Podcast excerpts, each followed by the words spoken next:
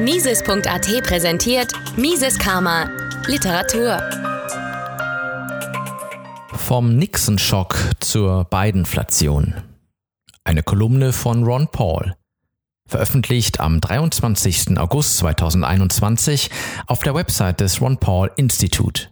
Ins Deutsche übersetzt von Andreas Tank für Mises Karma. In diesem Monat ist es 50 Jahre her, seit Präsident Richard Nixon das Goldfenster geschlossen hat, das es ausländischen Regierungen erlaubt hatte, US-Dollar in Gold zu tauschen. Nixons Aktion durchtrennte die letzte Verbindung zwischen Dollar und Gold und wandelte den Dollar in eine reine Fiat-Währung. Seit dem Nixon-Schock von 1971 ist der Wert des Dollars und der Lebensstandard des durchschnittlichen Amerikaners kontinuierlich gesunken während die Einkommensungleichheit sowie Größe, Umfang und Kosten des Staates gestiegen sind.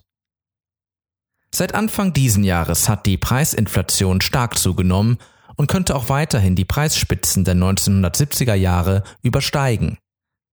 Verständlicherweise versuchen die Republikaner, Präsident Joe Biden für die Preiserhöhungen verantwortlich zu machen. Eine Hauptursache für die aktuelle Preisinflation ist jedoch die beispiellose Geldschöpfung, die die Federal Reserve seit dem Zusammenbruch des Marktes 2008 betrieben hat. Dies bedeutet jedoch nicht, dass Biden und die meisten US-Politiker beider Parteien keine Verantwortung für steigende Preise tragen. Ihre Unterstützung für die Fed und massive Staatsausgaben tragen zu dem Problem bei.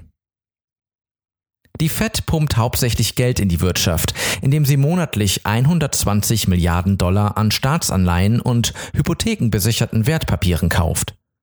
Sogar viele keynesianische Ökonomen sind sich einig, dass eine steigende Preisinflation bedeutet, dass die Fed aufhören sollte, Geld in die Wirtschaft zu pumpen.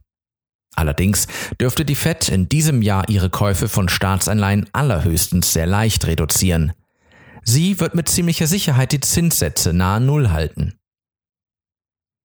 Ein Grund dafür, dass die Fed ihre Käufe von Staatsanleihen nicht stoppen oder signifikant reduzieren und Zinserhöhungen zulassen wird, ist, dass dies die Schuldenzahlungen des Bundes auf ein untragbares Niveau erhöhen würde. Selbst bei historisch niedrigen Zinsen bleiben Zinszahlungen ein erheblicher Teil der Bundesausgaben, und jüngste Anzeichen deuten darauf hin, dass die US-Regierung nicht beginnen wird, sparsam zu sein. Betrachten Sie zum Beispiel den 6 Billionen Dollar teuren Ausgabenrausch des Kongresses für Covid-Hilfe und Wirtschaftsförderung, die Verabschiedung des Billionen-Dollar-Gesetzes für die traditionelle Infrastruktur durch den Senat und einen Haushaltsentwurf für ein 3,5 Billionen US-Dollar-Gesetz für die menschliche Infrastruktur. Das Gesetz zur menschlichen Infrastruktur stellt eine Erweiterung der Regierung nach dem Vorbild der Great Society dar. Zu seinen Initiativen gehören universelle Vorkindergarten, zwei kostenlose Jahre Community College, erhöhte staatliche Kontrolle des Gesundheitswesens durch Erweiterungen von Obamacare, Medicare und Medicaid sowie eine Reihe neuer Regierungsmandate und Ausgaben, die darauf abzielen, die US-Wirtschaft umzugestalten, um den Klimawandel zu bekämpfen.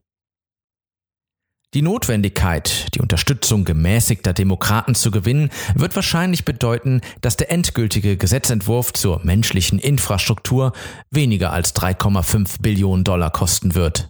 Nichtsdestotrotz hat kein Demokrat Einwände gegen die Programme des Gesetzentwurfs. Die Gegner wollen nur billigere Mautgebühren auf dem Weg zur Knechtschaft. Während Progressive wahrscheinlich geringere Ausgaben akzeptieren werden, um ihre Wunschliste in Gesetzform zu gießen, werden sie dann daran arbeiten, die Finanzierung zu erhöhen und die Programme auszuweiten. Wenn die Programme erstmal fest verwurzelt sind, werden sogar viele Konservative eine Erhöhung ihrer Finanzierung unterstützen. Die Vergrößerung der Regierung wird den Druck auf die Fed erhöhen, den Geldhahn offen zu halten. Dies wird zu einer erheblichen Wirtschaftskrise führen. Die gute Nachricht ist, dass die Krise den Anfang vom Ende des Fiat-Geldsystems und des Wohlfahrts-Kriegsführungsstaates markieren könnte, zusammen mit dem Beginn einer neuen Ära freier Märkte, gesunden Geldes und begrenzter Regierungen. Mises Karma, der freiheitliche Podcast. Eine Produktion von Mises.at. Hat Ihnen diese Folge gefallen? Dann teilen Sie diese Episode in den sozialen Netzwerken und hinterlassen Sie eine Bewertung auf Apple Podcasts. Um keine Folge zu verpassen, abonnieren Sie Mises Karma auf Spotify, Apple Podcasts, Deezer, Google Podcasts, Amazon Music, YouTube und überall dort, wo es Podcasts gibt.